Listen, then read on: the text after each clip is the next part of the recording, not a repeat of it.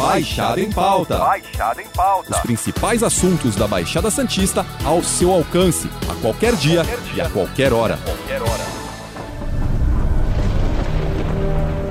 Chuva caiu forte nessa madrugada, ontem à noite também, em vários lugares da Baixada Santista. Hoje de madrugada teve deslizamento no local e moradias precisaram ser interditadas. A tragédia provocada por um temporal que deixou 45 mortos na Baixada. Há dois anos, em março de 2020, tivemos deslizamentos de terra nas cidades de Santos, São Vicente e Guarujá, que causaram a morte de mais de 40 pessoas soterradas pelas encostas dos morros que cederam. Foram tempos difíceis, com semanas de buscas pelos desaparecidos e a pergunta que martelava na cabeça daqueles que moravam nas regiões atingidas: e agora? Para falar sobre o assunto Baixada em Pauta, trouxe Poliana Iamonte, a secretária municipal de governo de Guarujá, a cidade mais atingida pela tragédia. Poliana, obrigado pela sua participação. Alexandre, obrigada a você pelo convite. Agradeço aí mais uma vez a oportunidade de poder compartilhar com vocês aí tamanho foi a nossa nosso sofrimento com esse deslizamento que atingiu aqui a nossa cidade e toda a região da Baixada Santista, né? Santos, São Vicente Guarujá também tiveram aí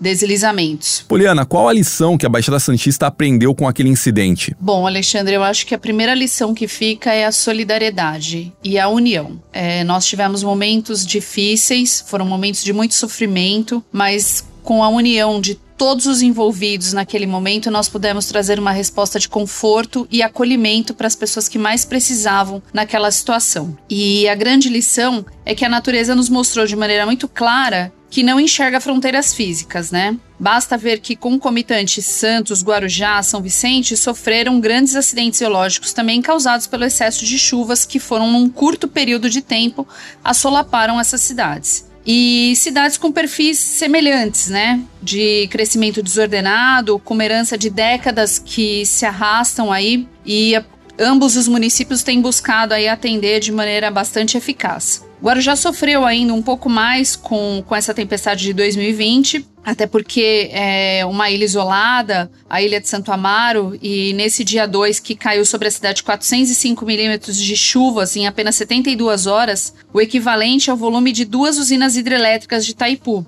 que foi pra gente aí uma, uma coisa assim que jamais podia imaginar, né? Contra a força da natureza, homem nenhum tem controle. E escorregaram, claro, os morros da Barreira do João Guarda, é, da Vila Baiana, nós tivemos escorregamentos na, no Engenho, tivemos também na Barreira do João Guarda. Tivemos recentemente toda essa questão que envolve Petrópolis. Foram centenas de vidas perdidas. Existe alguma semelhança entre as duas situações? Sem dúvida nenhuma, Alexandre. É, há uma semelhança muito grande é, entre Petrópolis e Guarujá em função da, das chuvas torrenciais que assolaparam essas cidades, né? E que, claro, é, fogem a essa, ao controle da geografia do local. É, e o, nós, seres humanos, não podemos conter isso com a força das nossas mãos, né? Infelizmente, isso aliado ao crescimento desordenado que favoreceu um grande número de ocupações irregulares em áreas de risco, muito embora a prefeitura tenha aí assistido essas, essas famílias, mas ainda assim isso ocorria e é um problema comum em todo o Brasil, especialmente no litoral, onde houve um crescimento migratório em larga escala no passado e em função do custo da terra nas cidades litorâneas serem muito altos, a gente encontra essa situação distorcida, né? Essa, é, essa situação urbanística. Então, isso é uma situação ainda que uh, nós temos buscado políticas públicas para atender essas demandas. Por aqui, a situação mais crítica foi no Morro do Macaco Molhado e na barreira do João Guarda, ambas em Guarujá, onde foram registrados dezenas de mortes.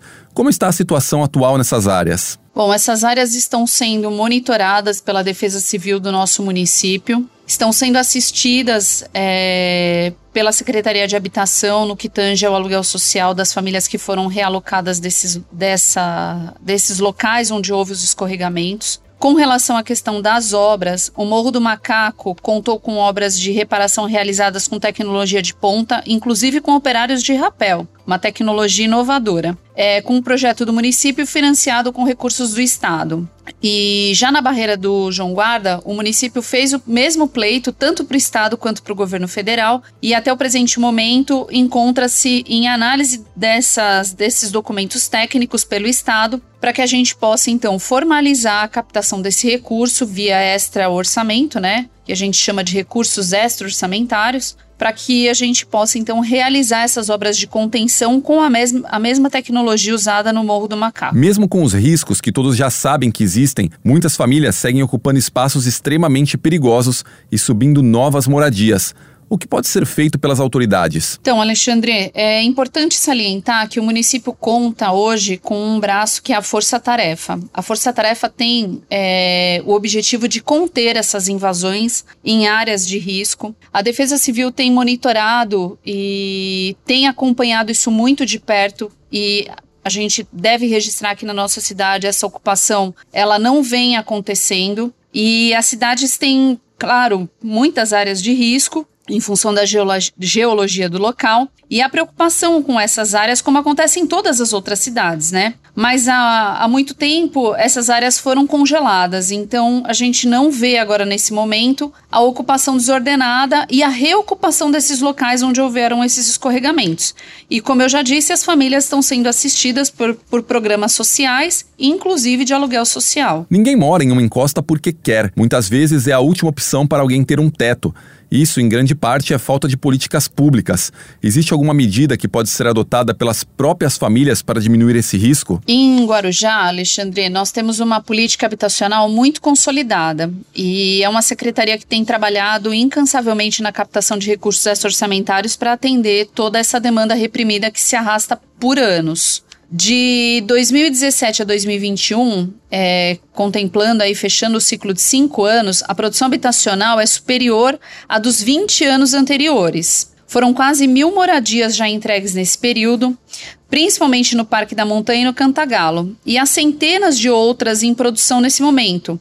Vale ressaltar aí a construção de 580 unidades para famílias em palafitas, no Santa Rosa e na Prainha, que acabaram de ter é, as obras iniciadas com verba estadual do programa Vida Digna, de aproximadamente 100 milhões investidos. E outras 240 unidades serão construídas com verba é, da Secretaria Nacional de Defesa Civil, através do Ministério do Desenvolvimento Regional, na monta de aproximadamente 27 milhões, específico para famílias é, vitimizadas nesses deslizamentos, tá? Fora o projeto de expansão portuária da SPA, em parceria com a prefeitura, que prevê aí a aplicação de mais 40 milhões para 649 moradias no, no Parque na Montanha, com moradores sendo transferidos para moradias dignas e em áreas seguras para dar um local ao novo terminal portuário, ou seja, né, a expansão portuária. É, e como sempre frisa o prefeito Walter Suman, é dignidade aliada a emprego e renda, desenvolvimento econômico